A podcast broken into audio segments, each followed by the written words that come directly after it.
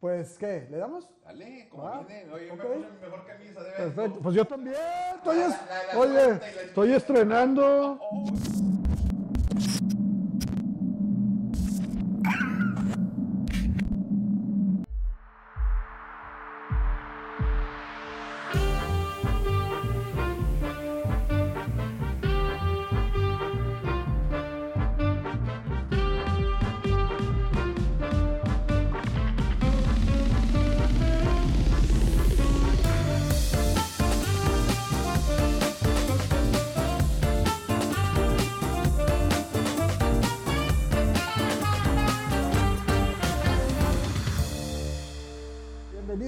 Regiópolis. Gracias por acompañarnos y hoy está con nosotros Lalo Sordo, amigo, colega. Entrañable, colega, coleguita. Sí, de, de- oye, ¿cuántos años son ya, Lalo, de, de andar en este tema? Como que 20. De, Ah, sí, de ¿no? estar en entretenimiento. No, de estar en entretenimiento más, tú, ahorita le entramos, pero de conocernos sí ya. No, son- pues 90 y... en- Te conocí con Rubén Con Rubén Saldívar, Saldívar, el, el profe. el profesor. En el noveno, tú y Norma nos fueron a ayudar ahí con el auditorio Coca-Cola en el 95. En el 95. Era todavía fundidora, ¿no? Eh, estábamos en el proceso del cambio En el entre proceso del cambio. teatro fundidora a auditorio Coca-Cola. Auditorio Coca-Cola, sí. Sí. Y ahora Auditorio City. Ahora City Banamex. City Banamex. Fíjate, nada más ha tenido tres nombres. Interesante. Sí, en algunos años. En muchos años. Oye, Lalo, yo sé que a ti no te gusta la memorabilia porque parecemos abuelitos aquí. Este, el ayer y hoy. ¿Te acuerdas? ¿Te acuerdas? No, no. Sí, pero, pero tú es importante aquí que la audiencia sepa que tienes toda una vida en el medio del entretenimiento. Ahorita en WhatsApp decíamos que, que empezaste de cadenero. Claro que no empezaste de cadenero, pero sí de responsables de antros que fueron muy importantes aquí en, en Monterrey desde hace muchos años. Hoy, hoy en día no, no- no- ya no se conserva. No sé si el privat sigue existiendo, ¿no? No, no, mira, yo, yo, la vida te va llevando a le- yo, yo estudiaba leyes. Bueno, regresé a Estados Unidos, a regresar a Monterrey y eh, siempre trabajé, es una historia muy, no lo quiero hacer muy largo, pero es, eh, platicaste con Ricky, con Adrián, grandes amigos, este, el tema de las cintas o los sonideros. Sí. En los 70s, se habla Blaher, que eran... Los más- los- había muchos buenos, pero los más fuertes eran Bulldog, Supersónico y Black Hair Music. Black Hair Music pertenecía al que ahora sigue siendo el esposo de mi hermana, una de mis hermanas, y era Black Hair Music. Y su hermano, Alberto Serna, que es el que ya falleció, dueño de Saharis y de, y de, y de Saharis y de Backstage. Ah, backstage. ¿Todavía existe backstage? Todavía existe Backstage. Ahí en, en Gonzalito, ¿no? Y Saharis con otros conceptos, pero siguen existiendo. Estoy hablando de los 70 Y la primera tienda de discos importados, se llamaban discos importados porque no existía la importación, venían de otra manera, de otra... Fayuca. De Fayuca. este, o íbamos por ellos. Eh, se abrió en el centrito de la Colonia del Valle, que todavía existe la plaza, se- Plaza Villaluz, en frente de las hamburguesas, estas famosas. En el centrito, ¿cuáles En el serían? ¿Guanta Burger o cuáles En serían? el centrito por, Orin- por Orinoco. Ya. Y ahí. Entonces, Alberto, que eran muchachos ellos en ese tiempo, yo estoy hablando de los 70, yo soy del 65, estoy hablando del 76, 77. Abrieron esa tienda que se llamaba Blaher Disco. Una tienda de discos importados, nacionales e importados, LPs de vinil. Pero estudiaban. Yo estudiaba en la mañana y los dos dueños, que eran Alberto y Gilberto, pasaban por mí, con permiso de mi mamá, para llevarme a trabajar la tienda y yo quedarme a cuidar la tienda. Fíjate. Entonces mi chamba era cobrar Ajá. y aprenderme todos los discos. Entonces, en aquel tiempo Sí, esto qué porque así era. Sí, era así. Era, los, y aprenderte, ¿verdad? los, los- los- estamos hablando de los viniles, Los obviamente. viniles, pero lo que te aprendes eran las portadas. Sí. Y luego leías las canciones. Entonces, ahí empecé a trabajar. Me voy, hago mi preparatoria, termino en Estados Unidos y regreso. Y Alberto abre el primer Saharis en Galerías Monterrey. Ok, ahí empezó. Ochenta y tantos. Que era tienda de discos, Tienda nada de que discos, ver con lo que es hoy. Nada, ¿no? ni, nada. Cassettes y discos. Cassettes, Y claro. discos, cassettes. No, yo traje cassettes. Y Llego con Beto y, oh, tiendón gigante, ¿verdad? Cuántos metros cuadrados, pero un tiendón bruto. Llego, regresando y le digo, ¿qué onda, Beto? Vente a trabajar, ayúdame. No damos batería. Ah, pues me voy a trabajar. Otra vez. Vuelves a los discos, vuelves a la música, apréndete todo, atiende. Y pues y estudiaba leyes. Y un día, y te platico esto porque es a donde vamos a ir, con cómo ha evolucionado la industria, tanto musical, Del entretenimiento. antros, de entretenimiento, conciertos. Atendíamos a casi la mayoría de los DJs de Monterrey en aquel tiempo. Ok. De todas las discotecas. Ahí se surtían. Sí, sí. Habíamos, estábamos nosotros y Sorba Music. Sorba, yo Sorba no me Music, acordaba. sí. Sorba Music. Pero el más fuerte era Saharis. No, porque había trabajado ahí, era el más fuerte. Entonces, les dábamos crédito aparte a las discotecas. Oye, me fías, entonces sí. A todas las discotecas, así era el tema. sí, Otra vez, Private, el Onix, el Cocoloco. No, de ¿Cuál es el de aquellos? había otras, El ¿verdad? Sgt. Pepper, el, el, el Heaven. Pasaron muchos. El Uno, el Coco Loco, el Bacará, el Twist, que era la primera discoteca gay. Pistachos. El, ese sí el no lo conocí. no, bueno, pues no, no, no lo tienes que conocer, pero eran clientes de nosotros. Garza Sada era de dos carriles. Total, bueno. Llega un día el DJ, que era un DJ chilango, el privado, ya todos sabíamos en Monterrey. En el, en Ya eran los ochentas. ocho, finales de 8-3, Ok. principios de 8-4. 8-4. Y me dice, Rafael se llamaba, me dice Rafael, oye, por aquí vienen todos los DJs. Todos en el negocio, en el ambiente, sabíamos que la discoteca privada venía puesta con toda la mano, con toda la mano. Porque en aquel tiempo en Monterrey había buenas discotecas, pero no hechas como el Baby Osa, con toda la infraestructura, con tecnología, con una serie de factores que sobresalía de, de todas, arquitectónica, todo. Me dice, ando buscando un DJ. No es cierto. Ando buscando un light jockey. ¿Qué es eso? Un light jockey era el que movía las luces ahora que son computadoras. Antes era mano. Pícale, aplástale, Ah. el botón y muévele y apaga. Para que el- ¿Ya había láser? ¿O no? Eran luces Bueno, nomás. No, te voy a platicar ahorita lo del láser.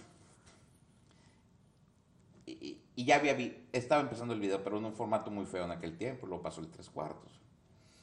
Y me dice, consígueme un DJ, un asistente. Por aquí pasaban todos, ¿eh? O sea, llegaba música y nosotros pues no había texto, no había WhatsApp, no había nada. O sea, era, Ale, ya llegó la música, vende. Ven a escoger discos. Y y lo- Manolo, ya llegó la música, ven a escoger. Tenías que hablarle a todos para que vinieran a ser tus clientes. Y a todos los que llegan, oye, ¿están buscando DJ? No, gracias. Y no, gracias, y no, gracias, y no, gracias. Y esa noche dije, ¿y si voy yo? No sé, le tenía yo 18 años. ¿Y si voy yo? Pues voy a ir. ¿Y cuánto pagan? Tres pesos la noche. Tres pesos. Llego a la discoteca. No me dejaban entrar. Los guardias ahí, ya sabes, ¿no? Un lugar. Sí, claro. Estaba acá en... En, ¿En Torre Alta? En Torre Alta. Los locales todavía están, existen todavía los, el local. ¿Con quién viene? Pues no, con Rafael. No, pues no ha llegado. ¿Qué hora llega? Espere. Bueno, acepta la historia, llega, ya entra la noche. Y me dice, ¿y qué onda? Le digo, no, ¿Qué, qué vienes? yo vengo a la prueba. Realmente yo iba por conocer el lugar, Ajá. Entender, porque todo el mundo... Y si era el mejor, sí fue el Sí. mejor lugar de Monterrey. Montado sí. Montado sí. Arquitectónicamente sí. Cumplía con todo restaurante, aire acondicionado. Tenía todo lo que todos hubieran deseado. Pero con un alma muy fría porque tenían un concepto de la Ciudad de México. Un concepto muy capitalino. Ujú. Muy privado, muy snob. Ya. Porque tenía muchos- y tenía mil socios, ¿eh? Que era lo más impresionante, pero no llenaba. Y pues vengo a la prueba. Pues qué bueno, porque hoy es mi último día. ¿Cómo? ¿Cómo? Y yo, pues no era DJ, ¿verdad? Sí. Pues yo me voy. Agarró y se fue. Y me deja en la cabina. ¡Hala! Y volteo, y entonces llega el dueño y me dice, ¿y tú quién eres? No, pues Lalo Sordo. Y Rafael, no, pues renunció y ya se fue. Así lo alcanzas y corres. ¿Y qué vamos a hacer? Le dije, pues no tengo la menor idea porque yo vendo discos. Bolas. Pues vamos a darle. Eh, muy poquita gente. Y lo hacemos. sacamos la noche ahí como pudimos. ¿Y qué hacías? ¿Sacabas los discos? Sacabas, los tenías que pasarle, eh, o sea, la chamba del asistente o del jockey era ayudarle al disc jockey, porque Sí. no había computadora, no había un proceso como es ahora. O sea, había que tener de memoria dónde estaba el disco que te pedían. El, te- el- el que te pedía el, el disc jockey. DJ. Ok, El DJ trae el beat, sí. tú estás en las luces y tienes Sí. tiempo de reaccionar y caminar. Pues, las, Sí. las caminas son amplias y te voltean y te decían, este, pues la canción que me digas. Ujú. Este, Y ¡pum! la buscabas. Tear for Fears. Sí. Tenías que ir en friega, ya sabías dónde estaba, ya, Ajá. o sea, de, de memoria, de, de memoria muscular. Sí. Lo sacabas y se lo dabas y no lo podías ensuciar, aparte. Te tenías que sacar O sea, tenías que sacarlo, entregarlo limpio y luego regresarlo, el, el que estaba tocando. Él ya sabía qué canción Ya poner. él, él se encarga de eso. Sí. Entonces, lo hicimos. Y por la noche yo desvelado, mi mamá, infartada. La siguiente noche me dice el dueño, oye, ven, pues tú qué haces, no, pues yo vendo discos, yo soy el que te fío, Ujú. es el que te cobro. Pues ayúdame a encontrar a alguien. Dije, pues es que nadie quiso. Eso fue el vier- un viernes en la noche. El sábado en la mañana, Manolo Díaz, que es un muy buen disjoquillo, gran amigo mío, gran amigo, hemos trabajado muchos años juntos. Le hablo en la mañana y me digo, Manolo, necesito un disjockey. Me dice, pues voy yo, porque anoche renuncié en el Bacarat, era la competencia. Pues te espero a tal hora. Y me lo llevo. Y ahí empezamos. Y empezamos a... Era un lugar frión, porque tenía música de otra parte, que aunque no lo creas en aquel tiempo, cada región tenía su gusto. En México tocaban unas cosas, en Monterrey otras. A veces llegaba primero la música a Monterrey y luego a México. Era... Tenías que ir buscando lo que, lo que, lo que, el gusto, que era muy difícil, ¿no? Atinarle lo que la gente quería disfrutar. En- en- y, en ese- y bailar, porque en esos años era, era complicado porque no todos teníamos las mismas oportunidades y los mismos tiempos de conseguir las cosas. Ale. Es decir, si tú eras una persona de dinero y tenías la oportunidad de Europa o Estados Unidos, a lo mejor oías primero Tear for Fears y llegabas y decías, oye, ponme Tear for Fears. Y a veces nosotros íbamos tan atrasados por el tiempo de llegada de la música y de la información, porque las, revistas llegaban, pero llegaban con diferencia tal vez de Sí. 15, 20 días por, el- por nuestro propio sistema de... Sí, de correo. de correo. Sí. Entonces, oye, pues veía los charts de un mes cuando ya en Estados Unidos estaba... en número- había salido, Ya, ya. ya estaba en el último, ¿verdad? Sí. Entonces ibas al revés. En México había muy buenas tiendas de música y en Acapulco había muy buenos proveedores de música también. En Acapulco con más disco, más más cosmopolita, porque pues, sí viajaba gente de todo el mundo a Acapulco y los antros ahí eran diferentes.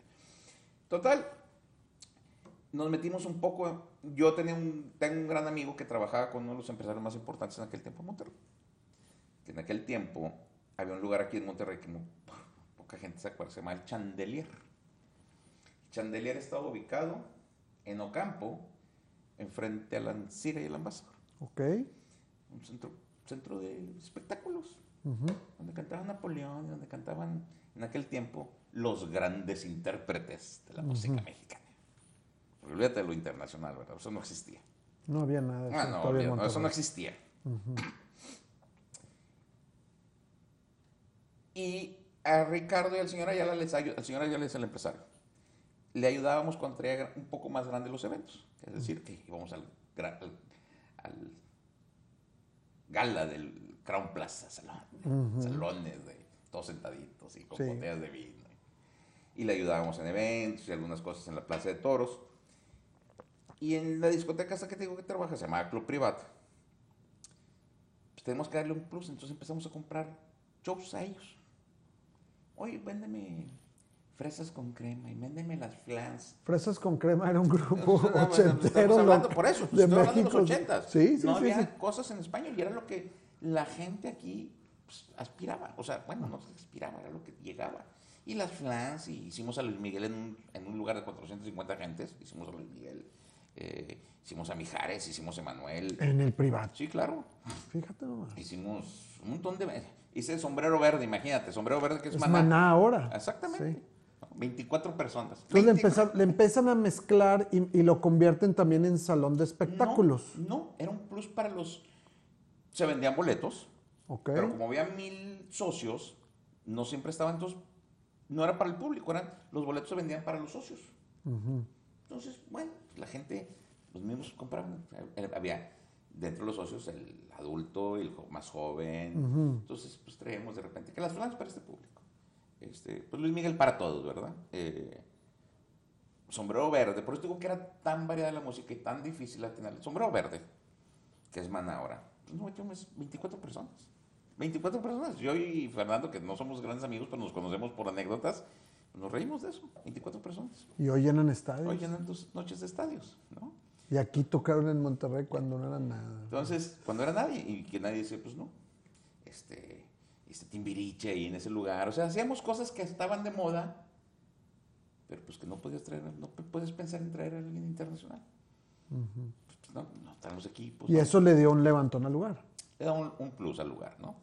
Y entonces, pues ahí nos fuimos, seguí mi vida en los antros, y en una ocasión, bueno, el señor Ayala es socio del, con la persona que lo trabajo, se llama Alejandro Soberón, que es la empresa para la que le trabajo. Un día, me, a través de Ricardo, me contactan y me platican del proyecto en Parque Fundidor. Después de ir a verlos. pero ya me brinqué. Como dices tú. Sí. Vámonos, vámonos de regreso. Sí, vámonos de regreso. ¿Qué sucedía en aquellos tiempos? En Monterrey. En Monterrey. Y en los alrededores de Monterrey. No Saltillo, no. Olvídate de Reynosa, ¿verdad? No, no, no. Todavía. anécdotas de Reynosa. o sea, sí, ahí con tablones y arriba de unos tanques, 200 litros del escenario. En un tablado. Sí, no, no, olvídalo. Y no porque sea Reynosa, porque pues, cada ciudad tiene, va evolucionando como se lo va pidiendo sus, el mercado, ¿verdad? Y las necesidades y los estándares a los que ahora estamos. Pero como dices tú, tratando de poner un, set de lo que era Monterrey en aquel entonces, sí estaban las discos, te divertías ahí, pero los espectáculos, los, si te tocaba, lo ibas a ver a una disco o a un evento en el hotel o, y se acabó, ¿no? Muy, muy, en el, en el Ramadaín, allá de San Nicolás. Bueno, es, que ahí, es que el Ramadaín, mira, yo, yo miré la base, ¿no? A mí no me gusta mucho, y más si lo ven estos muchachos, digo, qué bueno que conozcan la ciudad. El Ramadaín, que después fue Granadaín, ahí empezó. Eh, había un hombre muy visionario que venía en aquel tiempo, se llama ah, Flavius Ferrari, era el gerente del hotel, brasileño yo te estoy hablando que era muy pequeño. Yo, yo entré en esto por mis cuñados, porque me gustaba la música, porque eh, eh, oía la música que escuchaba mi mamá, pero yo tenía mis amigos, yo escuchaba otro tipo de música.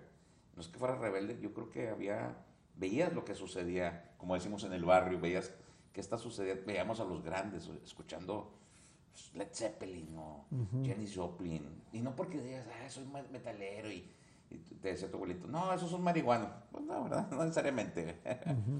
Entonces, me perdí, me perdí, déjame ver eso. Del Ramada. Del Ramada, él ya, ya existía el Sargento Pimienta, que era una discoteca, eran discotecas, llegabas muy formal. Sí, pisos, pisos de los...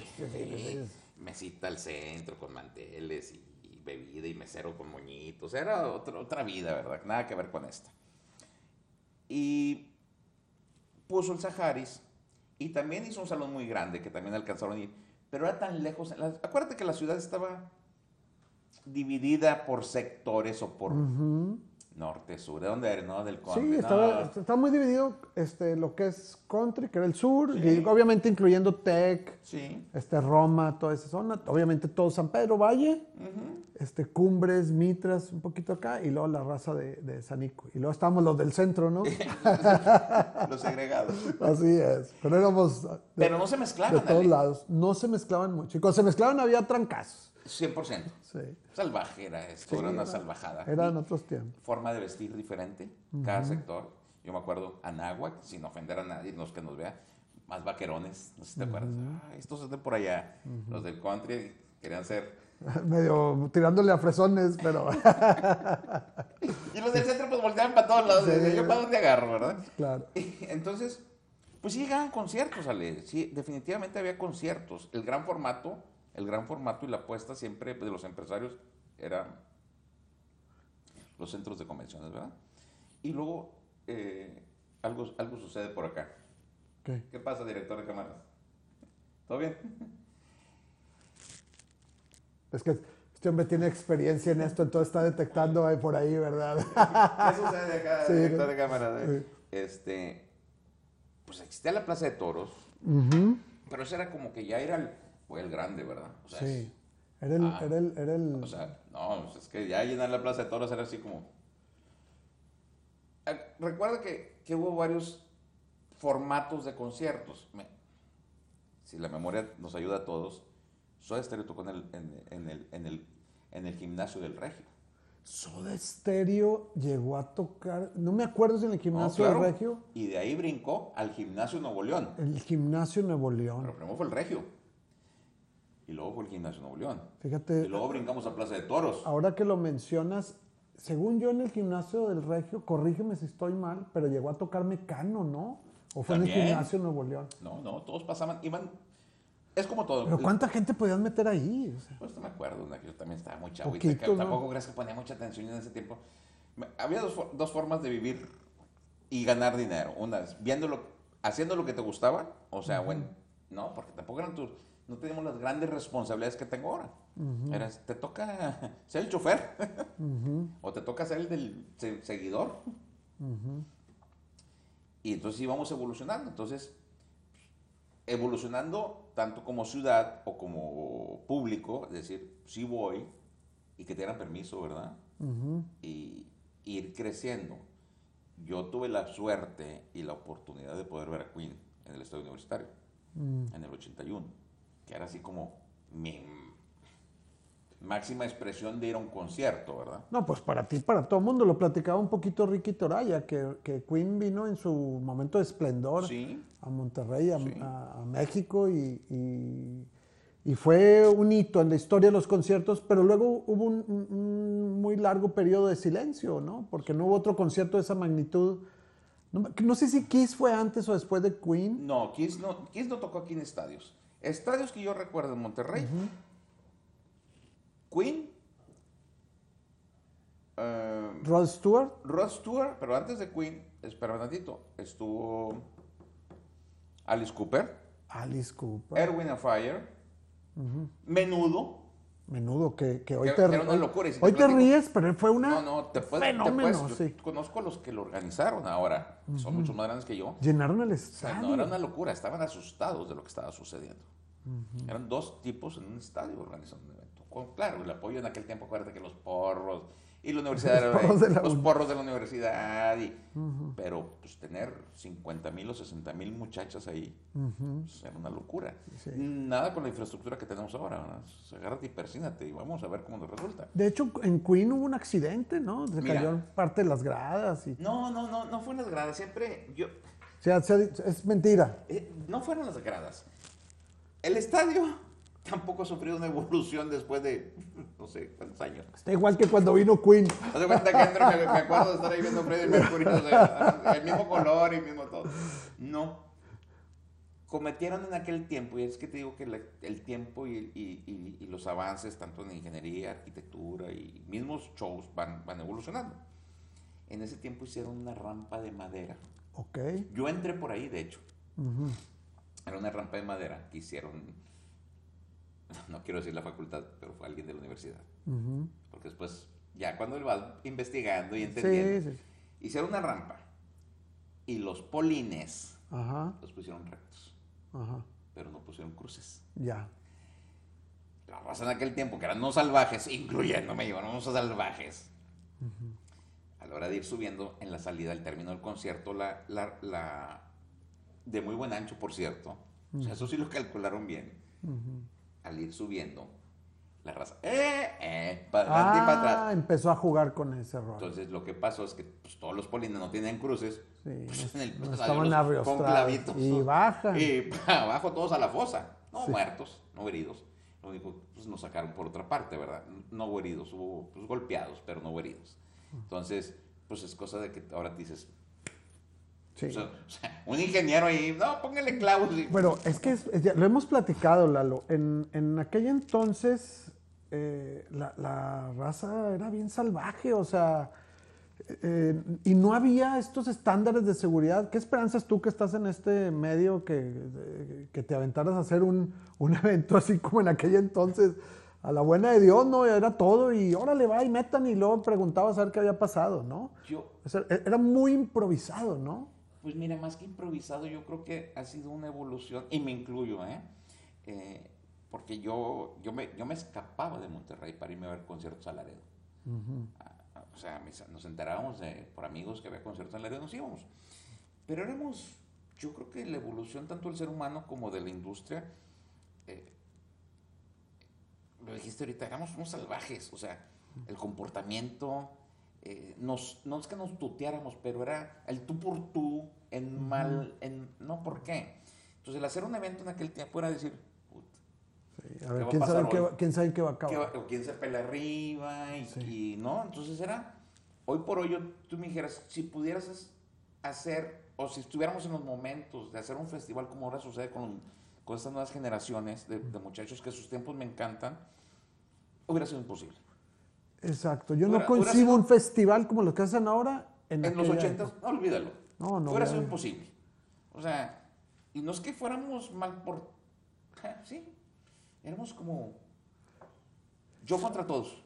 Sí, no te importaba, No te te- pasa. Yo me, ¿Te acuerdas que te ibas hasta adelante, pero tenías que, Sin respetar. poner violencia y sin respetar la empujando? y seguridad, sí. sin respetar al boletero, sin respetar al de al lado. Yo quiero llegar adelante y me voy a brincar y me voy a subir. Sí, Y lo lograban unos, ¿eh?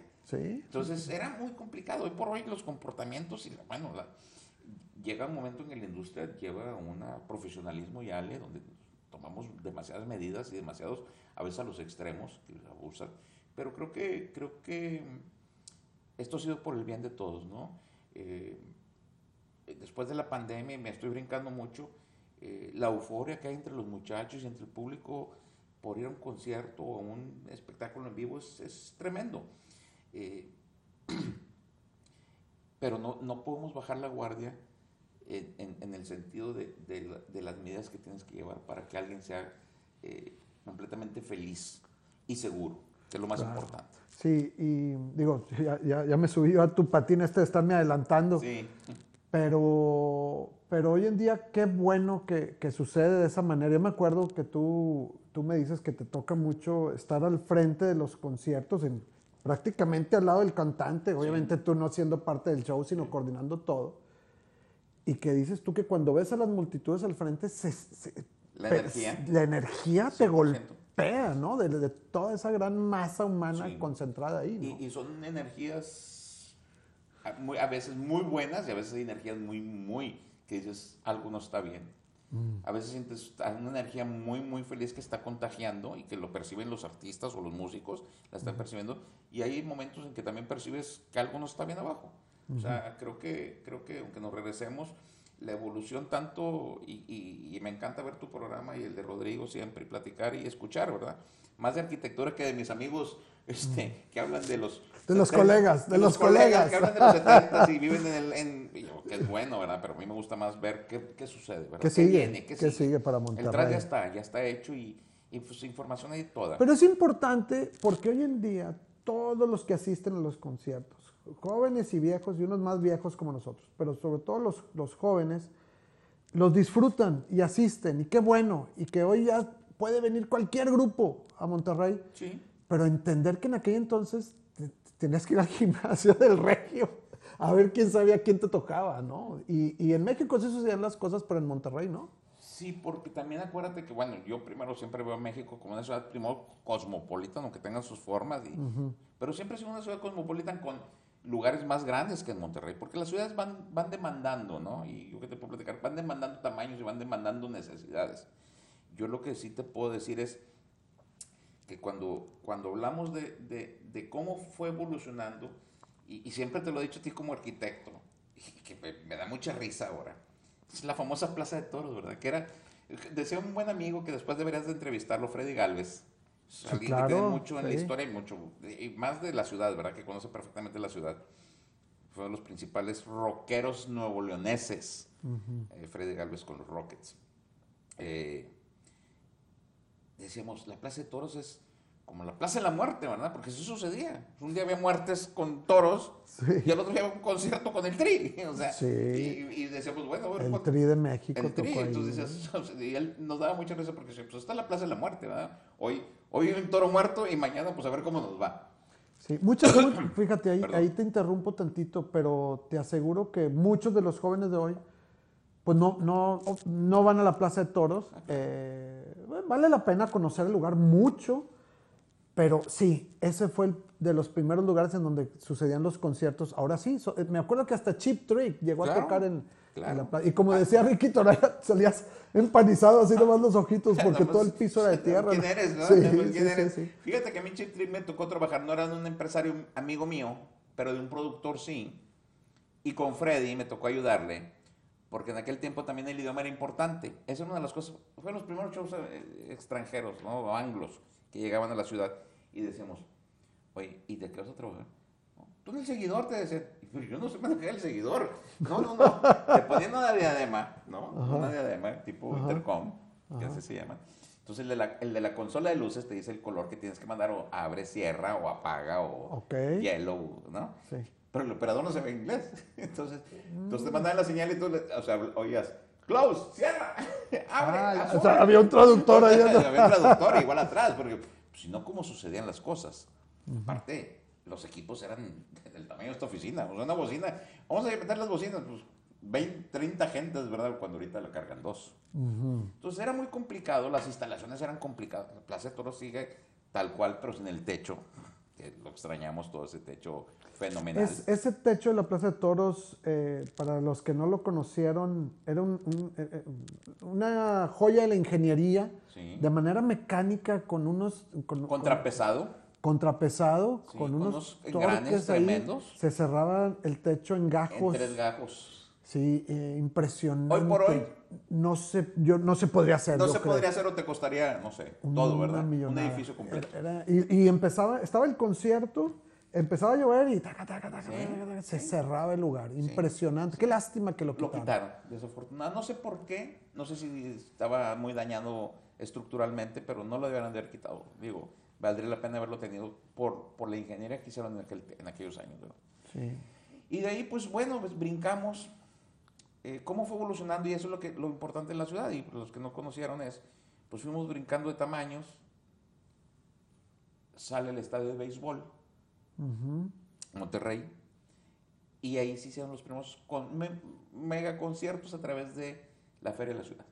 Podríamos brincar de, de Rod Stewart en, en el universitario a, a lo que empezó a suceder en el estadio de béisbol, ¿no? Fue- Porque fue me acuerdo poco. que fue el último gran concierto, Sí. De aquella época. de aquella época, acuérdate que, que había la feria de, la, de cuando el campo militar se cambia de ubicación, Sí. de Avenida Universidad, Que que dejan se el va- Parque Niños de- Héroes. hacen el Niños Héroes y se hace la primera feria de Monterrey en ese parque. Ajá. El gobierno en aquel tiempo, Sócrates Rizzo, creo, creo que fue el gobernador, hizo la feria y a, y a través del fideicomiso de la feria, el teatro del pueblo era el estadio de béisbol. Mm. Pero se porta, bueno, en el tribu una- arrancaron butacas y hubo- yo estuve ahí en unos... ¿En qué concierto? En, en el tri, ahí estuvo el tri, estuvo Maná, Ya. eh, Gloria Trevi, eh, una serie, no me acuerdo todos los, los, los- pero no aspirábamos, te repito, a cosas internacionales, olvídalo. Seguía siendo artistas locales. Mex- nacionales o uno que otro extranjero por ahí venezolano o cosas de estas. Donde llegaba el rock en España. Todo no empezaba. No, no empezaba. Y bueno, ahí se hacían las cosas, ¿verdad? Como, como pues, tratar de buscar el profesionalismo con las cosas que había, porque también los equipos eran difíciles de conseguir. No, no era así como que, cómpreme el Rider. El Rider es, eh, para los que no saben, es, el Rider es la parte técnica y necesidades de un grupo. Mm. Es decir, equipos, transporte, hoteles, alimentación. Todo lo que tiene que ver con la Se dice logística. rider, un rider técnico y de necesidades. Entonces, tienes que cumplir lo que te mandan por contrato. Y en 1990, bueno, pues ahí ya, pues yo también tenía otras necesidades y eventos, pues había eventualmente y te pagan como eventual. Yo seguía trabajando en las discotecas famosas, no en bares, no me gustaban los bares, me gustaban las discotecas. Este, en el 93, en Parque Fundidora, ya como Parque Fundidora, eh, se hace Durán Durán en el 93. Exactamente. En el ¿En 90. dónde? Em, Ahora hay una serie de árboles, ¿verdad? Pero es por donde está la Casa Rosa o el archivo histórico de Fundidora. Hay unos jardines muy grandes que llegaban casi a la nave Lewis por esos rumbos. Y el terreno, porque esto es muy famoso y muy histórico dentro de la industria cuando sucede, se hace... Durán Durán fue en el 93, julio, junio, julio del 93. Que también vino en su apogeo. Sí, claro. Y donde está el estacionamiento de la Arena Monterrey ahora, había otro gran terreno que le decían el terreno bronco. Entonces ¿por qué se llama el terreno bronco?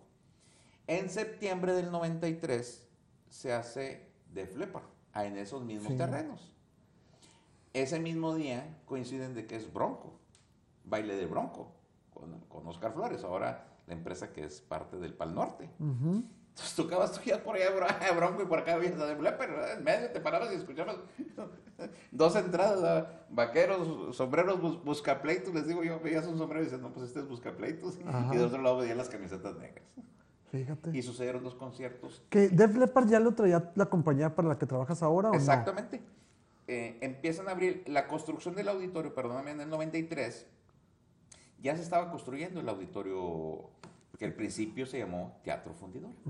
un, anfiteatro al aire libre, para los que no sepan, un auditorio, un anfiteatro, concepto americano, eh, con un diseño de un arquitecto americano, Abraham Sustaita, que era el que había empezado a construir en Estados Unidos anfiteatros, tenía el mayor expertise en diseño de anfiteatros en Estados Unidos. Eh, estaban construyendo con empresas mexicanas, eh, constructoras nuevo, regiomontanas. Y, y estaban empezando a abrir el camino para lo que hubiera sido, o sea, la empresa que se iba a convertir. Estaban calentando el punto. Estaban haciendo el punto. En el 93 empieza, con Def Leppard. Durán Durán.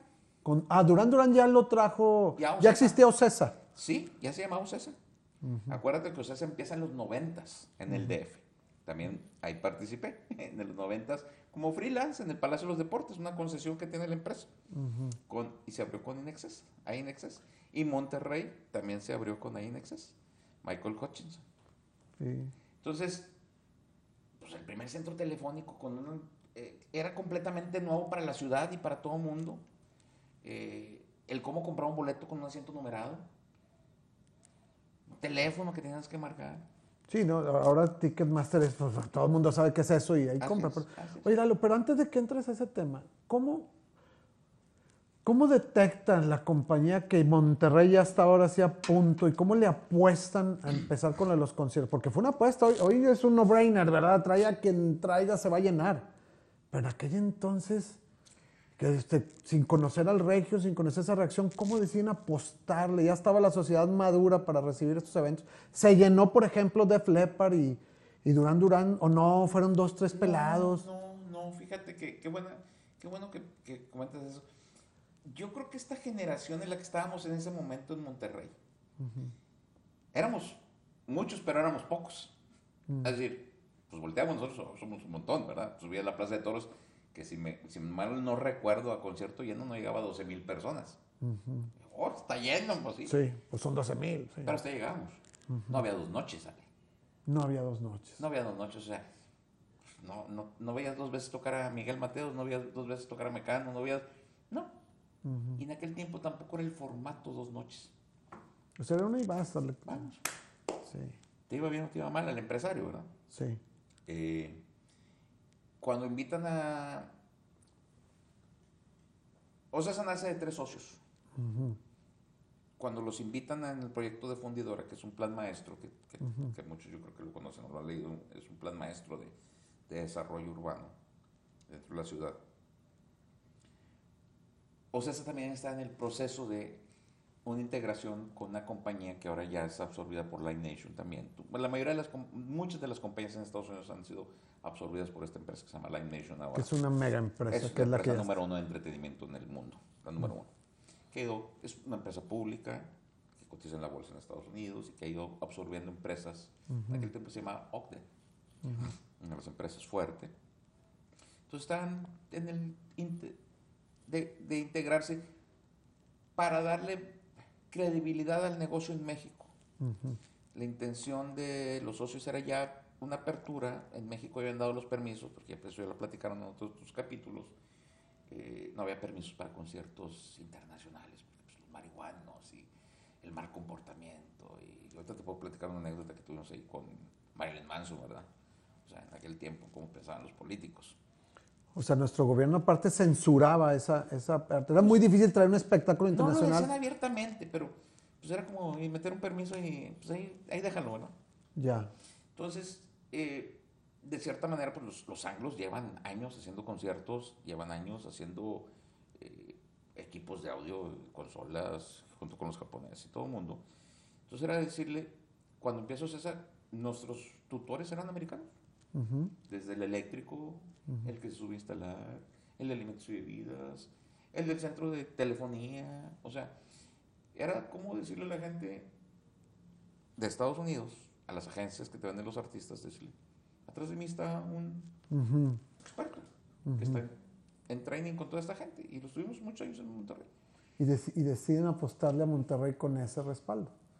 México primero, Abren el camino con los grandes conciertos. Sí, pero en México ustedes no tenían un lugar. No, no, era una concesión. El era una concesión, el Palacio de Deportes, que se construyó hace quién sabe cuándo. y en, en el 68, ¿verdad? Pero bueno. Y en Monterrey deciden venir a invertir y a meterle lana a la construcción de un gran auditorio. Sí, que en aquel tiempo, no me acuerdo.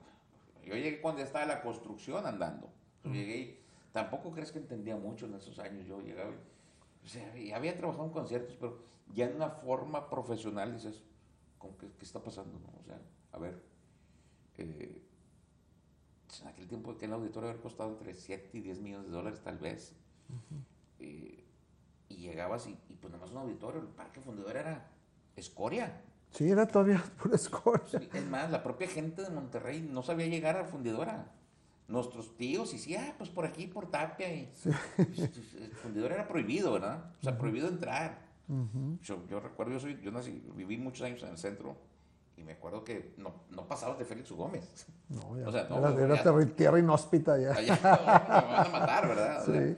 era, era, la forma de pensar en esos tiempos. Eh, y, y esa evolución, dijeron, pues vamos a apostarle a Monterrey. O sea que, fíjate, estás diciendo algo bien importante que al menos yo no había este, reparado en eso, pero el auditorio Coca-Cola o fundido, teatro fundido, como se llama aquel entonces, ayudó a detonar también todo el parque como tal, ¿no? Sí, mira, qué bueno. En el 93 empieza la construcción. El primer proyecto del parque fundidora fue Sintermex. Ese es el primer proyecto que abre fundidor. O sea, ya como parque fideicomiso. El segundo proyecto fue el Auditorio Coca-Cola, Teatro Fundidor. Y luego nace el hotel, eh, Plaza Sésamo y fue evolucionando. Todo estaba creado y todo estaba pensado. Una arena, efectivamente como está ahora, así fue pensado. No había una pista de carreras o una pista de deportes. Podemos hablar de, eso, podemos hablar más adelante. Pero no estaba pensado. Entonces, cuando llegamos con el primer concierto, abrir en el 94, marzo de 1994, la llegada era por Tapia. Una callecita ahí. ¿Qué es el de Inexcess? Sí, una callecita que te llevaba hasta la grúa portal, que es antes del auditorio. Y de ahí, camínale, ya no había más calle. Puro llano, a darle hasta el auditorio. Entonces era muy complicado para todo el mundo. Y, tal vez a lo mejor por eso no fue tan exitoso. Porque te puedo hablar de todos los que vinieron al principio. Yo, olvídate, o sea, trabajaba, me pagaban. Y aparte, y aparte pues veía. Pero entonces, como ya venía, no era, ya no, ya no me, ¿cómo explicarte de esa sensación? Ya no era, ah, me voy a sentar a ver el concierto. Es lo último que ves. Sí, cuando estás en la organización. No, no, olvídate, te escuchas, ¿verdad? Pero ya no sabes si el cantante brincó o saltó. Y hasta llegaba en Excess, en los primeros, Page Mode, Scorpion, Phil Collins, o sea, cosas que ni te imaginabas que ibas a ver. Y, y así empezó. Pero los primeros conciertos no eran tan atendidos. No era, la, la audiencia sí hubo, hubo, unos pares ahí con grandes asistencias y otros muy desangelados. Por eso te digo que decíamos, bueno, ¿qué está pasando con Monterrey? Los mismos, todos nos preguntábamos, porque pues de pasar de ese gran formato, una plaza de toros que dices, oye, pues si yo vendía 14 mil, Sí. ¿Por qué hoy vendo 7? Ujú. ¿O por qué no vendo más? Esa generación se quedó Mm, ahí. Y me incluyo ahí. Por eso vi el recuerdo y decía, y pues intentamos cosas nuevas. Entonces, empieza el parque a crecer y empieza a evolucionar y en los dos, pero fíjate el tiempo que pasa, Alejandro. Nace la Arena Monterrey, la Arena nace 2004. Ujú. Fíjate los años que pasaron después de una apertura de un recinto. No otro recinto en Monterrey. O sea, ¿cuántos años fueron 10. del auditorio solo? Ujú. En AC había otros formatos, mm, el Café Iguana, y sigue habiendo claro. los formatos pequeños, ¿verdad? Y no los desprecio. A ver, es que no hemos hablado, en aquel entonces, ah, otra vez hablamos de las nuevas generaciones, conocen el auditorio City Banamex como es hoy, pero no, tal vez no sepan o, o les han, no les han platicado, pero esto es interesante. Era un auditorio, el Teatro Fundidora, después Auditorio Coca-Cola, era, era muy particular por el formato este que tenía del gran talud. Ah, la Gran Talud, un el hectárea y gran- media de jardín. Una hectárea y media de jardín Sí. que es cómo la extrañó todo Monterrey. Eso ahorita nos dices por qué la quitaste. Y luego ya todo lo que es las gradas, ¿no? Sí. Este, y qué capacidad con todo el talud y, y todas las butacas, 23 mil personas. 23 mil personas. Sí. Este, ese formato. Y hubo pocos conciertos, bueno, pocos artistas que logramos en Monterrey llenar a 23 mil personas. ¿Quiénes fueron esos? Me pones un poco difícil, ¿verdad? La memoria no es tan ágil como antes. Pero te puedo decir, Soda Stereo, Soda Stereo es Sí. de los que más ha llenado. en un formato completo, ¿verdad? Claro. O sea, es decir, en una sola noche, porque pues, te puedo hablar de Luis Miguel que hace 5 o 6 noches, Sí. pero sí, son de gente con butaca, otro, otro, otro, otro, no nivel, otro eh, público. Maná, eh, Shakira, eh, mm, Con- Café Tacuba, Héroes del Silencio, o sea, eran contados los que podían lograr 23 mil. Entonces decíamos, bueno, el, contem- el, el que nació con esa generación, que me incluyo yo, ¿y, y dónde salieron los otros 20? O sea, Sí. 15. Pues era gente que venía escuchando música, ¿verdad? O Que sea, empezaba a. Sí, no era tan fácil la, la comunicación, Ale, te repito, yo, a mí me encanta esto que está sucediendo ahora. O sea, ahorita dices cancelado y todo el mundo se entera. sea, Antes cancelar un evento uh, o anunciar un evento, Sí. córrele. Al radio, a la tele, al periódico. Grabar el formatito, llevar la cinta. Y si no llegas a las 12 del día, no sale. Ujú. Es en la noche, si vienes o no vienes, el contrato y los, los agentes son. Y el diseño, no, está mal la fecha, y punto y coma, y no es a las 7, es a las 9. Y córrele al norte, famoso periódico El Norte, que en aquel tiempo todo se publicaba ahí. En el- Hazme el formato y, y que lo inserten, y a colores o en blanco y negro, un cuarto. No, no, era una. Pues había gente que ni se enteraba que había venido un gran artista a la ciudad. Es correcto. No, no te enterabas. Entonces decíamos, ¿cómo es posible que invertamos tanto dinero en publicidad? Y no llegué a donde tengo que llegar. Estaciones de radio, gastabas en estaciones de radio y tal, y no llegabas. Pues, Entonces, llegan estas nuevas cosas que son fenomenales. Un, un posti, Y boom, Ya. todo el mundo se enteró. para bueno y para malo, ¿eh? Sí, sí, sí, claro que eso es este, pues para ustedes que están en el entretenimiento, Para bueno y para malo. para bueno. Ahora, el auditorio entonces empiezas a trabajar ahí, suceden estos grandes conciertos, son pocos los que llegan a meter 23. El talud que todo el mundo añora porque la gente se tiraba Sí, a gusto ahí, hacía su, su picnic mientras estabas viendo el concierto. Es el lado bonito, ¿eh? Ese es el lado bonito. El otro es que empezaba a oler a tepetate quemado ahí en el talud, pero pues bueno, está, está bien. Guerra de lodo. Guerra. Guerra de lodo. Empezaba a llover y parecían luchas. en- Éramos unos salvajes. Éramos unos salvajes, sí. Ay, qué diversión. Y luego yo lo tenía que limpiar. Yo no era el director en aquel tiempo. Teníamos un Sí. director, pues nuestro amigo Rubén Saldiva. Así Yo hacía las operaciones. Ajá. Entonces, pues, ¿sabes? Las garras de lodo. Pues al día siguiente el que le tocaba Lodazos, contratar al darle los carchers y gente le empieza a pensar a yo, ¿verdad? Igual los jardineros a volver a poner jardín. Y pues ¿Quién pa- sabe si hoy en día, Lalo, con esta crisis de agua que tengamos, te- podrías mantener ese jardín en una hectárea y media de talud? Bueno, mira, qué bueno que tocas esto. ¿Qué pasa en aquellos años? En el 94 abrimos, empiezan los conciertos. En el 2004 abre la arena. Y Se empiezan a repartir los eventos. se empieza a repartir, empieza la competencia que siempre ha sido muy buena, te hace ser mejor. Eso yo- a mí me encanta que todo venga porque pues, te hace ver qué haces mal y qué haces bien. Abre la arena, abre la Music Hall con un concepto grupero, no sé si te acuerdas por ahí, eh, carretera Miguel Alemán. Sí, que los rodeos estos, los... los Bueno, este, primero nace el Far West, Ajá. pero no con tantos conciertos. Ah. Y luego nace el, el- con- En la Fe Music. la Fe Music Hall en la carretera allá en Miguel Alemán, Alemán, sí. con un formato grupero Ajá, muy exitoso. sí. Entonces empiezas a ver qué está pasando. Nace más competencia y la empresa, el grupo, decide un día hacer un proyecto, creo, que te recuerdas, es decir, de- trate de un contrato o un despacho que lo debes de conocer muy bien, Muy buenos. muy bueno, por cierto, muy careros, no, no con muy buenas ideas. Y, al- y Alejandro, el, el presidente del grupo, dice, quiero el concepto abierto y cerrado. Sí. Ahí vamos a hacer el proyecto abierto y cerrado, no perder el talud. Que tuviera la opción de que fuera abierto. que fuera cerrado, era un anfiteatro que pudiera tener paredes y se abriera y se cerrara en el invierno como en Filadelfia. Pero sí, sí se podía, pero el, el costo era Exorbitante. exorbitante, entonces descartado. No porque eh, tuviéramos escasez de agua en aquel tiempo o no, y, y quitarlo, eh, no era tan productivo económicamente el talud, Porque era un boleto muy económico. muy, muy económico, y ahorita llegamos a los, a los temas de inversiones. Sí. Muy bonito, una vista increíble, la gente se la pasaba, pero muy costoso el mantenimiento. Estábamos demasiado en agua, a veces sentíamos que desperdiciábamos El bastante. cortar el sacar. Por mantenerlo impecable, era Bermuda, que parecía el campo de golf, o sea, eran- los, los gringos nos tenían, tenía que ser perfecto, ¿verdad?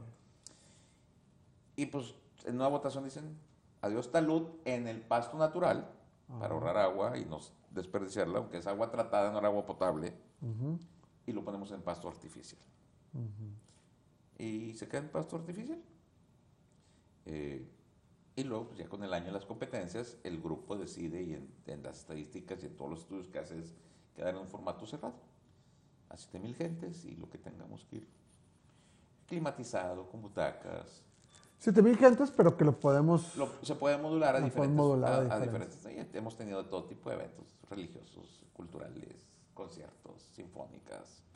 Entonces, la evolución dentro del parque y musicalmente, pues ha sido muy interesante para todos, ¿no?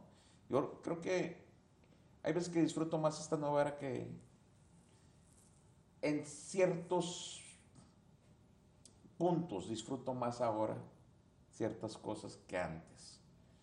Que puedo extrañar las otras, sí, sí, extraño muchas cosas. A veces no había más libertades. eh. Te voy a dar un ejemplo. Hace poco hicimos un concierto muy exitoso, dos noches completamente diferentes, de público. El mismo artista, dos públicos diferentes.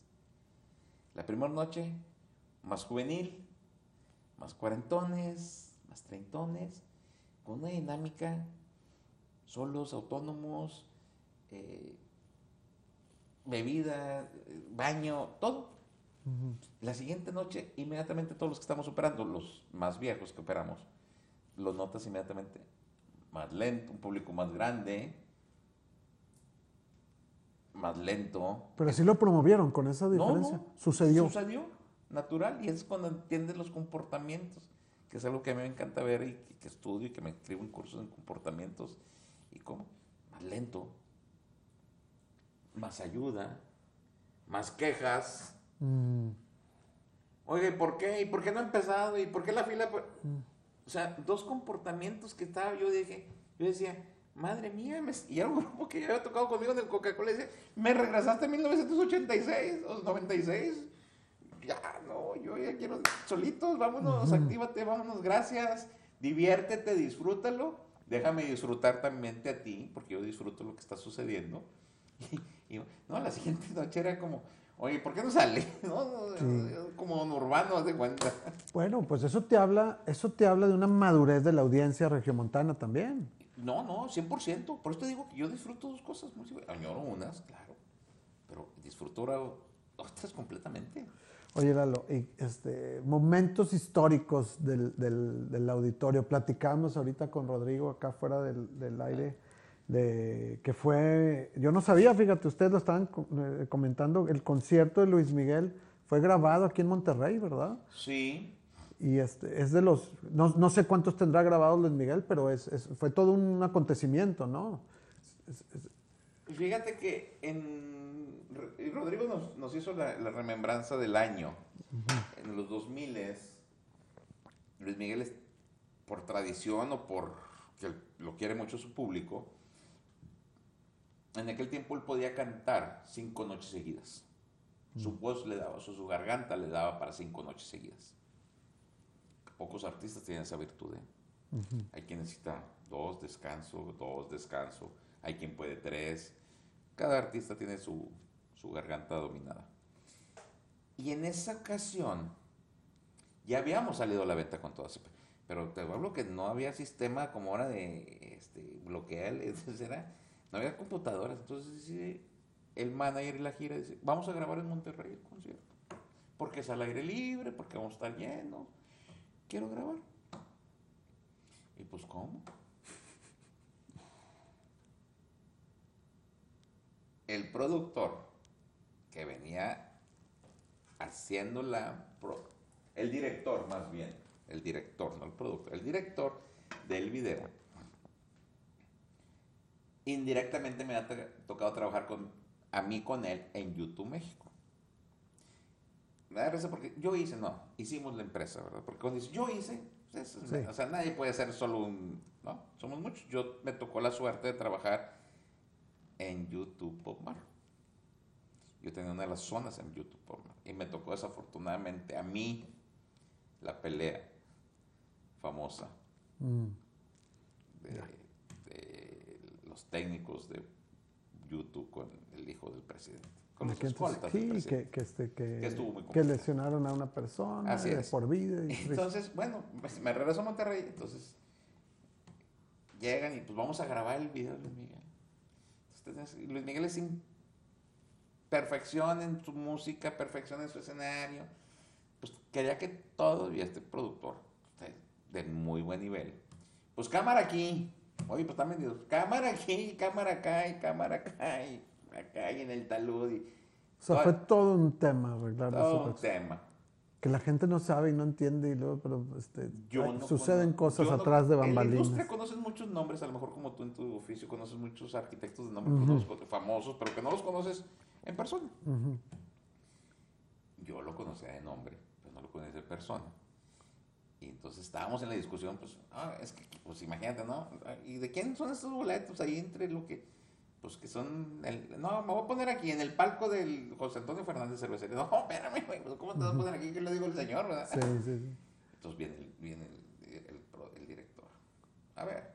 Y lo veo. Y digo, ah. dice, sí. Y trabajamos en, y, no quiero que nos pase lo que nos pasó allá. Le dije, bueno, vamos a negociar. Entonces fue muy interesante y muy bonito porque eh, pues eh, haces un video que queda y trasciende en, el formato de él, ¿verdad? En el auditorio también se grabó algunas escenas de la película de Siete Días para, eh, no sé si te acuerdas de la famosa película de Siete Días, que está basada en YouTube, mm. que está hecho por Fernando Calife de aquí de Monterrey eh, y Bernardo Bichar, que trabajaron en ese proyecto. Entonces, de cierta manera, sí evoluciona y, y deja lo que hay, ¿verdad? En algunas escenas está yo creo que la evolución, y el parque ahora te lo, te lo decía, si, hablamos de cómo viene la ciudad, creo que el parque se pensó, como muchas cosas en México, muchos gobernantes que no tienen esa visión de a futuro, creo que el parque está corto para muchas cosas de entretenimiento. Eh, internas y externas, es decir, las capacidades llegan a una capacidad de huella, ¿no? de, de recibir, y la estructura de la ciudad ya no soporta más. Eh, complicado cuando hay muchos eventos simultáneos en la ciudad. Sí, se colapsa eh, la vialidad, el transporte, todo. Y, y, aunque traes muchos beneficios para tantos asistentes, no nada más a conciertos, la Feria del Libro, que es impresionante la cantidad de gente que va a Sintermex y que suceda algo en la arena y que esté sucediendo en el Parque Fundidora y el Pal Norte y yo. O sea, hay, hay, hay falta de infraestructura de movilidad. Que aparte el regio tampoco hemos aprendido. Sí, seguimos queriendo ir en Queremos nuestro llegar carro. A, sí. A la mera hora y en nuestro carro y hasta cenar hasta mera sí, y no, ya, aquí nos hace el concierto a las 9. Y eso es parte, Ale, de que por qué, y me lo pregunta mucha gente, ¿por qué siempre empiezan tarde? Mm. Y empiezan tarde porque no es porque nosotros queramos, hay artistas, los- más con los ingleses, ¿no? Te toca un Peter Gabriel, un Phil Collins, yo a las nueve toco. Roger Waters a mí me dijo en el estadio, no me importa. Yo a las nueve, Empiezo. empie- no te lo dice él, ¿verdad? Sí. A través de su producción y de todo el mundo te dicen, A las nueve empezamos. y así es, ¿eh? Y aquí la raza apenas viene entrando. Desafortunadamente sí. Dame 15 minutos. ¿Por qué? No, es que yo vengo a San Pedro, pues si yo de Santa Catarina y el otro de Guadalupe. Siempre es impuntual la gente en esta ciudad. No me preguntes por qué, si la vialidad, si las personas. Y es molesto, no para nosotros, nosotros digo, estamos y sí es molesto porque ponen mucho empeño, pero es muy molesto para el artista empezar a tocar y tener una serie de gente todavía acomodándose y confusa con el movimiento, entonces, de veras, los distraes porque ellos están concentrados en... Entonces tú empiezas y, Se ve, se ve todo el show. y se ve todo lo que está pasando, entonces... Y, y le sucede a todos, ¿sale? O sea, tú vas al show center y pasa igual, vas al pabellón, que es un gran To- to- auditorio. toda, toda tu competencia tiene las mismas Todos no hay broncas. problema, todos. Entonces, pues, en 15 minutos, pues no, y entonces también te presiona la autoridad. Oye, entonces, oye, ¿por qué van a empezar? Porque el permiso dice que a las 9. Pues, no, pues, Uh, que la. ¿Cómo le hago? Si apenas llevo la mitad del aforo, ¿no? Llevas mil gentes y, y- y vendiste 7 mil boletos, ¿verdad? Qué ¿Qué van a llegar? Oye, Lalo, ¿podríamos platicar de mil No, anécdotas de, de- de cuando se organizó la carta en Monterrey? Fue todo un tema. De ahora los conciertos, ¿cómo te ha tocado? Pero platícanos ya para empezar a cerrar este, este programa, que aunque no quisiéramos hacerlo. ¿Qué viene para Monterrey en el, en el entretenimiento? ¿Cuál es el futuro? Tanto de agrupaciones, que a lo mejor cosas que antes no se veían, que se da por ahí, como también de respuesta de la audi- audiencia regia. Si ha cambiado, ya llenas todo, has notado una diferencia. Mira, ¿qué sigue? Pues quisiera tener la bola mágica, ¿verdad? Como les digo a todo el mundo. Pero, pero visualizando el negocio, ahora ya tenemos varios auditorios, tenemos dos estadios, un estadio muy bonito, nuevo, ¿no? En proceso otro, que algún día se realizará. Ojalá. Y son espacios que, que creo que las ciudades van demandando. El formato de esta nueva era, de estos nuevos consumidores, que son mucho más que antes, tienen una gran demanda de necesidades de lo que quieren escuchar y ver. Yo creo que por un buen tiempo vamos a seguir en el formato exterior, porque les da mucha libertad, se sienten ellos, no se Festival afuera, al aire libre. festivales, conceptos de cosas outdoor, también para adultos. Se siente muy libre en el formato que se hizo de, de palcos. La gente le gustó. Eh, no con eso te quiero decir que los auditorios o, las pla- o, los, o los teatros o eh, las nuevas arenas vayan a dejar de ser. Creo que por un tiempo va a permanecer mucho más la demanda exterior que la interior. Eh, seguirán cosas en formatos tal vez más pequeños con nuevas ideas o nuevas tecnologías que vienen empujando, que no están sucediendo en México por costos. Como por ejemplo, Eh, cosas que estás con tu artista y estás compartiendo en video y que estás interactuando tú con, o sea, cosas que están sucediendo en otras partes del mundo que todavía no llegan acá, ¿no? Eh, yo estoy convencido y creo que vienen cosas padres para los chavos y para los adultos. Eh, Mientras el adulto abra su mente y quiera escuchar y, y apoyar cosas, lo decía Jardiel y lo decía por ahí otro de tus invitados, creo que hay que, que, que experimentar. estar abierto. a Estar abierto. Hay cosas, por ejemplo, que a mí me llaman mucho la atención y que no vamos. El regiomontano es, tal vez es escéptico, tal vez dejó de sorprenderlo, o sea, no se sorprende. Hay veces que veo el Festival Santa Lucía con cosas tan interesantes que dices, no lo voy a volver a ver nunca. Cosas que vienen de Europa, cosas que vienen de Japón, de Corea, de Rusia, y que dices, oye, cosas tremendas, ¿verdad? Que dices, ¿quiénes son? Los nuevos para, para... Mira, te voy, a, te voy a dar un ejemplo. Y yo sé que a ti te encanta la música. Ramstein, que hoy por hoy en estadios de tamaños de 70, 80 mil gentes. Los alemanes, sí. ¿Sí? Su primer evento en Monterrey fue en el escena. En Monterrey con nosotros. Que ahora van a hacer un edificio. Dos mil personas, ahora es un edificio ahí. Por eso me gusta hablar de lo tuyo con la arquitectura y ubicar lugares que han sido reemplazados por nuevas arquitecturas. Y aquí en Monterrey parecemos a los canadienses. Oye, este edificio, túmbalo. es cierto, túmbalo y vamos a hacer uno nuevo. Y en México rescatan cosas. Yo, por ejemplo, que la macroplaza me encanta y que don Alfonso Martínez Domínguez en aquel tiempo, yo decía, ¿por qué tumbó Luis Elizondo? ¿Qué era eso, verdad? El, el, el, El- el cine. El teatro Elizondo. No, no, cine Luis Elizondo. Era Ah, sí. teatro. Estaba hecho de, Cine- Sí, sí, chino. Que de estaba- chino y era de yeso. Sí, estaba hermoso. Hermoso. Entonces dices, ¿por qué no meterle dinero como lo hacen en México o en el... Eso es lo que nos sorprende de los regios. O sea, decir, oye, fui a Chicago. No, hombre, un teatro de 1800, bruto. Y aquí, no, túmbalo. Túmbalo, no, no sirve. Y yo decía, ¿por qué lo tumba? Te digo porque yo trabajé con mi madre en, en, en ¿dónde era la macro, ¿dónde es la macroplaza? Tenemos un negocio en el macroplaza. Agarró, tumbó todo. Y decía, es que voy a hacer un teatro nuevo. Y por, yo no pensaba eso en ese tiempo, pero después de muchos años y que entro en esta industria del entretenimiento, digo, ¿por qué lo tumbó? Dentro de la ciudad, 1.400 personas. El Luis era de 3.000. Eran unas galerías tremendas.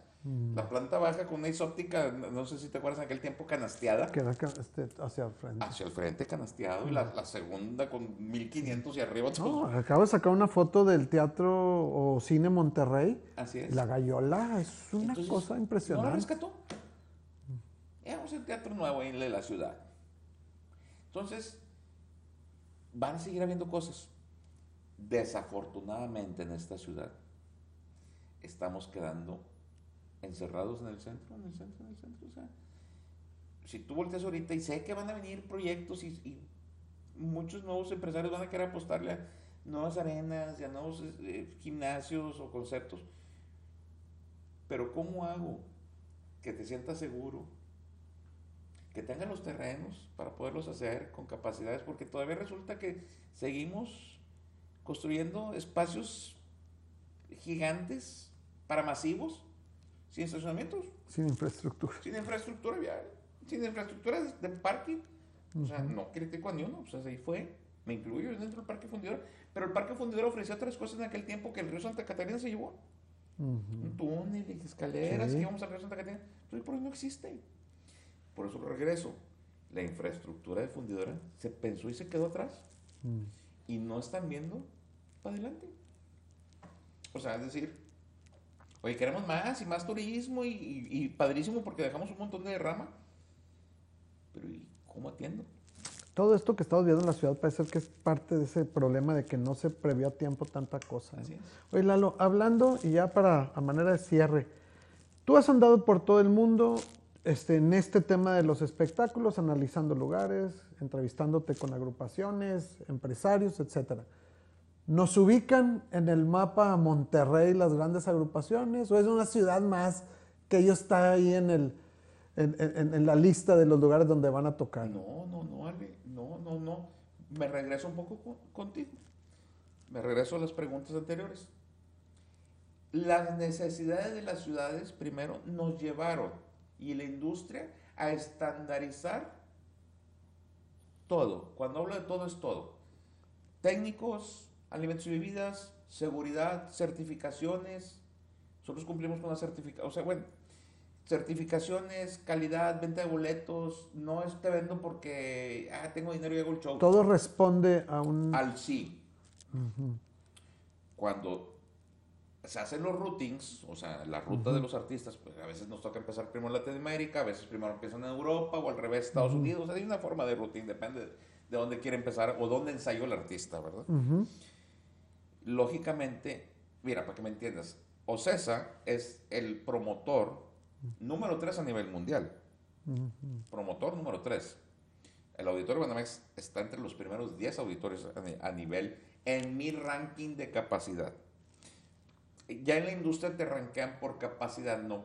O sea, es decir, hay los de 3.000, de 5.000, 8.000, hasta 9.000 auditorios, porque después brincas al formato arena, que la Arena Monterrey, por ejemplo, tiene un ranking muy importante. Ahorita no sé en cuál está, pero debe andar entre los 11, 10, 9 tal vez. Y luego estadios en la industria de, de música, no como fútbol, soccer, fútbol americano. Ujú. eso te va dando en la industria una posición como marca para poder decir, ya la gente voltea a ver y el artista sabe. Oye, quiero ir a Monterrey o primero hago, y ellos dicen, primero Guadalajara o Monterrey, porque ahora también todo esto de la tecnología, ¿qué es lo que más me importa? O sea, el atrás, que cómo le hacíamos, pues eso era muy difícil. Ahorita tú puedes, yo en la noche termino un evento y la información estadística se, está se sube un sistema de la industria, en el cual todos estamos registrados, igual arena, igual pabellón, y hoy vendí tantos, esto vendí por alimentos y bebidas, esto vendí, y te vas rankeando, sin, y, comprobable, ¿verdad? Entonces, pues el artista voltea y dice, oye, sí quiero. Y, y, y, así están. Antes no era, no era posible, por falta de información. No había ni los equipos, Ale. Pues es una muy buena noticia. es una muy buena plaza para el espectáculo. Y, la ciudad cumple con ella. La ciudad de, Monterrey, que por, ahí alguien no, no habla como ciudad, yo sí hablo como ciudad, es cumple con hospedajes, con seguridad, con restaurantes, con aeropuertos. Realidades, pues como en todo el mundo, pues métete a Nueva York y pues también te atoras, ¿verdad? Hay que encontrar los tiempos y las formas, con capacidad de respuesta, con ayuda, con el gobierno apoyándote, con turismo. O sea, es una ciudad que responde a las necesidades de, una, de un gran evento.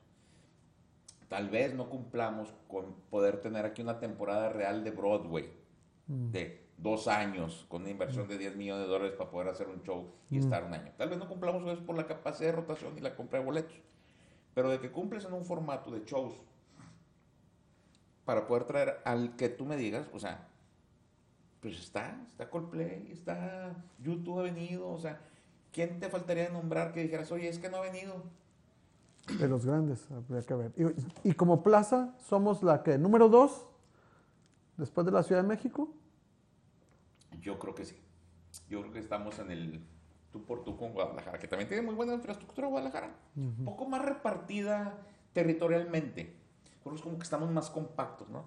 La BFG poner huertos, o sea, pero territorialmente en ciudad creo que es más compacto nosotros y cumplimos con esa norma, ¿no? Y aparte el regio es muy hospitalario. El, el, el artista, cuando tiene contacto, o, o los, los técnicos, o el crew, como le quieras, somos todavía como serviciales, ¿sabes? Le gusta al artista eso, lo percibe. Sí, claro, claro. En el ámbito profesional de todo lo que sucede alrededor del espectáculo, ¿cómo nos tocó también evolucionar como ciudad? Tú decías, cuando tú llegaste, te daban ahí el seguidor y no sabías ni qué era eso. Este, eh, eh, no había ingenieros de sonido, los traías, tú decías que fueron, este, tuvieron mentoría de los norteamericanos para aprender a operar este, los lugares de espectáculo. Hoy en día ya hay muchos lugares aquí de eventos y supongo que ya hay oficios, carreras, profesionales, técnicos, un gran grupo regiomontano ahí involucrado en todo esto, ¿no? Sí, mírale, eh, en los inicios del, no en los inicios del entretenimiento, digamos en, en la nueva era, no los del espectáculo, ya con una infraestructura pues más armada, con auditorios eh, en gran formato que cumplen con las normas. Recuerda que venimos de ser amigos dentistas que son directores de teatros, de exposiciones, centros de exposiciones, o sea, no había una carrera. Eh, nos fuimos haciendo y fuimos aprendiendo y aunque te digan, es que los estudios, no, yo creo que lo que nos daban en aquel tiempo era la anecdotodía, o sea, es decir, las anécdotas que teníamos en, oye, ¿qué te pasó? No, pues mira, por aquí. Todo era empírico. Empírico, entonces apuntar las anécdotas, oye, no, pues aquí les pasó esto y montaron mal aquí. Entonces, hoy, hoy ya hay estudios, hay empresas dedicadas. Yo lo que sí te digo es que todo esto que ha dejado, y, y, y, quiero corregir nada más rápido, sí cumple la ciudad con, con, infraestructura, que las vialidades pues en todo el mundo, pero en, en estructuras cumplimos. Como ciudad cumple tiene calor, pues es como ir a Las Vegas, ¿no? Pero, ¿qué ha dejado? Pues primero hay gente que vivimos de esto, hoy por hoy, es un... Mm. Es un Desde ahí, cuando ni se podía pensar en eso hace años, tienes razón. Eran oficios. Sí. El oficio, ¿qué haces? No, pues, pues, pues manejo un auditorio. Hoy por hoy, hay eh, todos nuestros nuevos compañeros y nuestros nuevos colaboradores dentro de la industria, pues somos tres mil y pico de empleados. Eh, tienen carreras ya en eh, música, business music, sport music, o O sea, Inge- hay- ingeniero en, en audio. en audio, cosas- luces, técnicos, con, con la capacidad de poder eh, eh, dar respuesta a grandes cosas que ahora nos enfrentamos. Ya no llega el americano como antes, es que necesito que me traigas aquí un cable de 350 toneladas, porque hoy no. Hoy por hoy tenemos el nivel de que cualquier empresa, hay unas muy profesionales en México, pueda hablar. Yo te podría decir que hoy, hoy por hoy es cierto lo que te voy a decir, hay empresas que dan servicio en Estados Unidos de entretenimiento de equipo y de personal. Después de la pandemia, del, del lockout, mucha gente, y es válido, dejó la industria del entretenimiento. Mm. Hartó, necesitaba comer. Acuérdate que fuimos los más afectados Sí. y los más golpeados en, en la pandemia. Dos años o un año y medio de cero ingresos, cero trabajo. Y, y, y eso es lo de que te has dedicado. El ingeniero de toda su vida se dedicó a eso y ahora qué hago? Pues sube. Y hubo una gran escasez de, de esos oficios y también de ese profesionalismo. Hoy por hoy te digo que la empresa, y eso lo recomiendo a todos los muchachos que les interesa, que eh, les pueda interesar esto, que, que busquen hay compañías o escuelas y colegios importantísimos a nivel mundial y que ahí es una empresa de mucho, mucho diversificación, desde entretenimiento en vivo, entretenimiento en televisión. en- bueno, O sea, hay un, hay streaming. un, hay un nuevo mercado, hay, un, un- Y tiene varios años sucediendo. Hoy por nuevas oportunidades en ese ámbito. todas- la mayoría de las personas que contratan a la empresa vienen con estudios en la industria de la música o Y- del entretenimiento. Y, el, y los regios también ya Y- pero están tengo- en ello. Fíjate que, que me- no me da risa, me sorprende encontrar dentro de la empresa, cuando llego al DF, que es nuestro headquarters, eh, un regio. Ah, y, en la ¿Y dónde estoy? No, pues en Australia. Gente que no conociste en la ciudad, o que conoce a sus papás, pero que no sé sus... He tenido miles de llamadas de eh, amigos que sus hijos ahora están en la industria. Y la primera pregunta es que, es que a mí me gusta la música. A mí también, no conozco a nadie que no le guste la música. ¿Pero qué te gusta? ¿Qué te gusta hacer? Tengo ahora hijos de amigos míos que están en Miami, otros en Australia, otros en Londres, y cada quien en lo que va encontrando en su camino que hacer. Pero de que hay, hay oficio y hay empleos en esto, hay mucho. Y yo creo que La industria también vino a detonar esto. sí, la industria detonó, detonó un, un segmento que no había, que no existía, que eran oficios. Oficio de técnico, de consultor. Desde los riggers, me acuerdo que riggers. con- Por colgados. empresas ahí. que dan certificaciones.